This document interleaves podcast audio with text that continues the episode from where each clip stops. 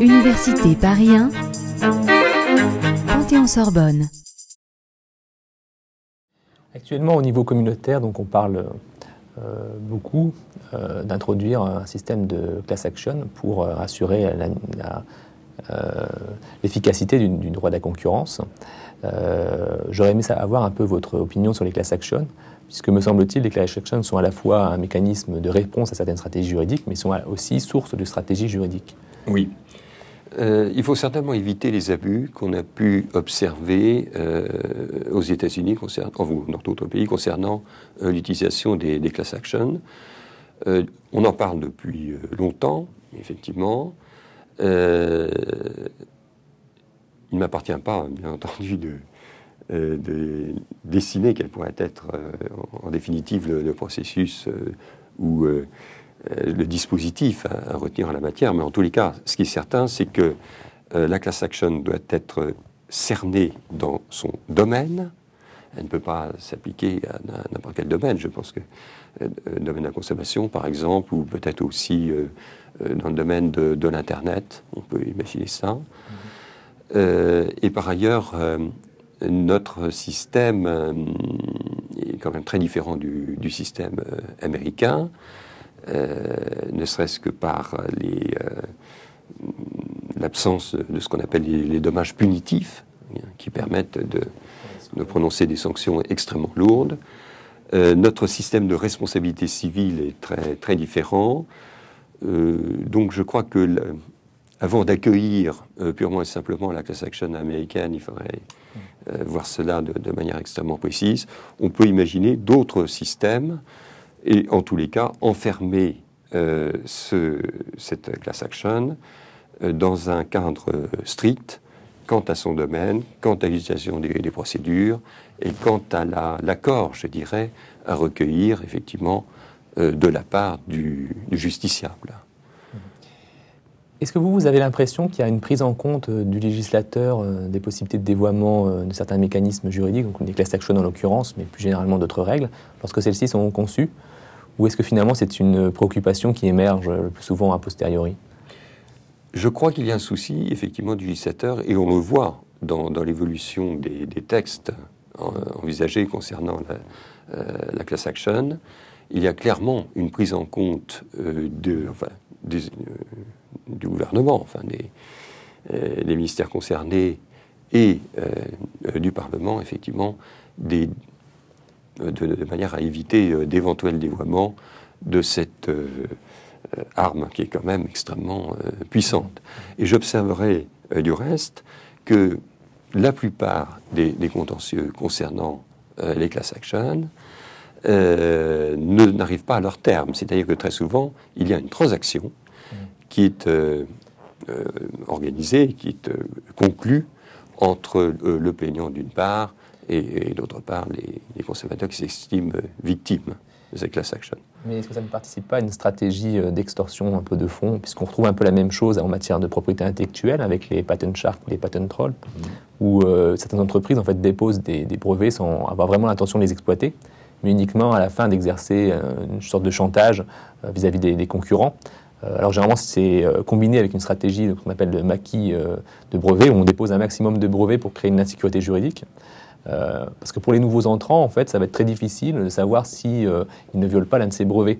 Et avec ce type de stratégie, euh, on peut en fait demander le paiement de, des royalties en fait pour des brevets de façon sans même que l'entreprise ait réellement violé ses brevets, tout simplement parce que l'entreprise entrante aura la crainte, une certaine crainte, donc d'être attrait à, à, un procès pour contrefaçon. Mm-hmm. Donc, euh, est-ce que finalement les class action ne retrouvent pas un peu ce, risque euh, au-delà euh, de la class action en elle-même C'est que lorsqu'il y a un règlement amiable, est-ce que finalement c'est pas une consécration d'une stratégie d'extorsion de fonds Parce que finalement le problème des class action, comme vous l'avez souligné avec les dommages à intérêt punitifs, c'est que le, risque d'être condamné à, un montant très élevé entraîne une crainte, une inversion qui n'est pas toujours très rationnelle des entreprises, qui peut les pousser à, euh, régler à l'amiable leur, litige, alors même que finalement, ils seraient restés, euh, pour ainsi dire, dans les clous. Il y a un risque effectivement de dévoiement d'utilisation de, la class action. Et il apparaît aux autorités gouvernementales lors de la préparation des, des textes, et elles s'y emploient, et au Parlement, par des dispositions adaptées, d'encadrer d'une manière très stricte, effectivement, l'utilisation de la class action. Euh, je crois qu'une class action américaine euh, ne, serait pas adaptable euh, en France, compte tenu, mm. encore une fois, de notre système de notre de responsabilité civile. Mais clairement, il y, a, un risque de dévoiement et il faudrait éviter de mettre les entreprises dans une situation telle qu'elles se trouvent confrontées effectivement à une vague de class action qui serait peut-être l'occasion de, stratégies détournées et, intéressées.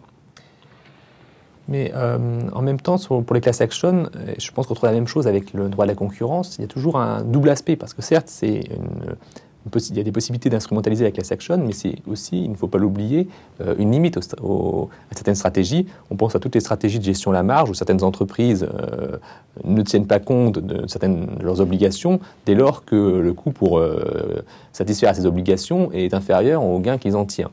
Et on retrouve un petit peu la même chose avec le droit de la concurrence, puisque le droit de la concurrence, on peut le percevoir comme une réponse aux stratégies juridiques, mais on peut aussi le percevoir comme fournissant des ressources pour mettre en œuvre certaines stratégies juridiques. Est-ce que vous, vous avez euh, l'occasion d'être confronté à des stratégies juridiques particulières en matière de droit de la concurrence?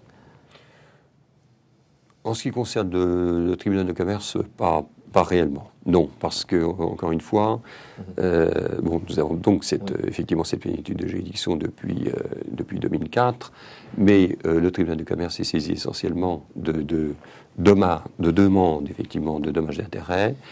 Euh, pour des victimes, effectivement, d'actions, d'entente ou abus de, de, position dominante. Et du point de vue, j'allais dire, du, praticien, est-ce que, de votre expérience, parce que euh, on voit quand même que le droit de la concurrence peut servir, par exemple, euh, à casser des, des relations clients-fournisseurs chez des concurrents. ou par exemple à s'inviter à des relations dans lesquelles on n'était pas a priori parti, euh, lorsqu'on conteste euh, certains groupements économiques, euh, je pense à une affaire qui concernait M6, qui a contesté en fait les conditions pour devenir membre d'une association qui gérait les droits de diffusion, je crois, d'événements sportifs. elle avait porté plainte devant la commission. La, commission avait considéré qu'il n'y avait pas d'entente. et après, M6 a porté l'affaire devant le tribunal de première instance, et euh, ce, dernier a considéré que les critères étaient euh, trop discriminatoires, ce qui a permis par la suite à M6 d'intégrer en fait ce club, euh, cette association en fait de, chaînes au niveau public. donc je ne sais pas si, en tant que praticien, dans la pratique quotidienne, la gestion quotidienne des affaires juridiques d'entreprise, il y a une prise en compte à la fois de la, la menace du droit à la concurrence, et aussi euh, des opportunités qu'il peut présenter. À juste titre, vous, vous parlez de menaces et d'opportunités. Effectivement, le, droit de la, concurrence offre cette possibilité. Elle permet, euh, enfin, une utilisation euh, opportune, effectivement, ou opportuniste peut-être, mmh. du droit de la concurrence, permet d'éviter ou de, de limiter les possibilités, effectivement, de, de la part de, de nouveaux entrants et de, de bloquer la, concurrence. Mais reste, euh, malgré tout, euh, pour le, praticien, effectivement, pour le, directeur juridique ou, à l'entreprise, euh, d'éviter de, tomber sous le coup de sanctions qui peuvent être très lourdes, car j'observerai à cet égard qu'il y a une inflation dans le montant des, des, sanctions qui sont, qui sont infligées par les autorités de concurrence. Euh, quel que soit le, pays considéré, du reste. Euh, mais en France, le, Conseil de la concurrence et maintenant l'autorité de la concurrence euh, inflige des sanctions très lourdes à caractère dissuasif. Alors, il est vrai aussi que derrière, les, les, tribunaux, enfin je pense notamment à cet arrêt de la Cour d'appel de Paris du 19 janvier 2010 concernant le, le, négoce de produits sidérurgiques, et qui a divisé par 8 euh, la sanction infligée par euh, le Conseil de la concurrence. On est passé de 575 millions d'euros à, 75, euh, pour prendre en compte notamment, selon les, motivations données par la Cour d'appel, pour prendre en compte l'impact de la crise économique sur ces entreprises. Éviter donc des, conséquences effectivement défavorables en termes, je dirais, d'emploi.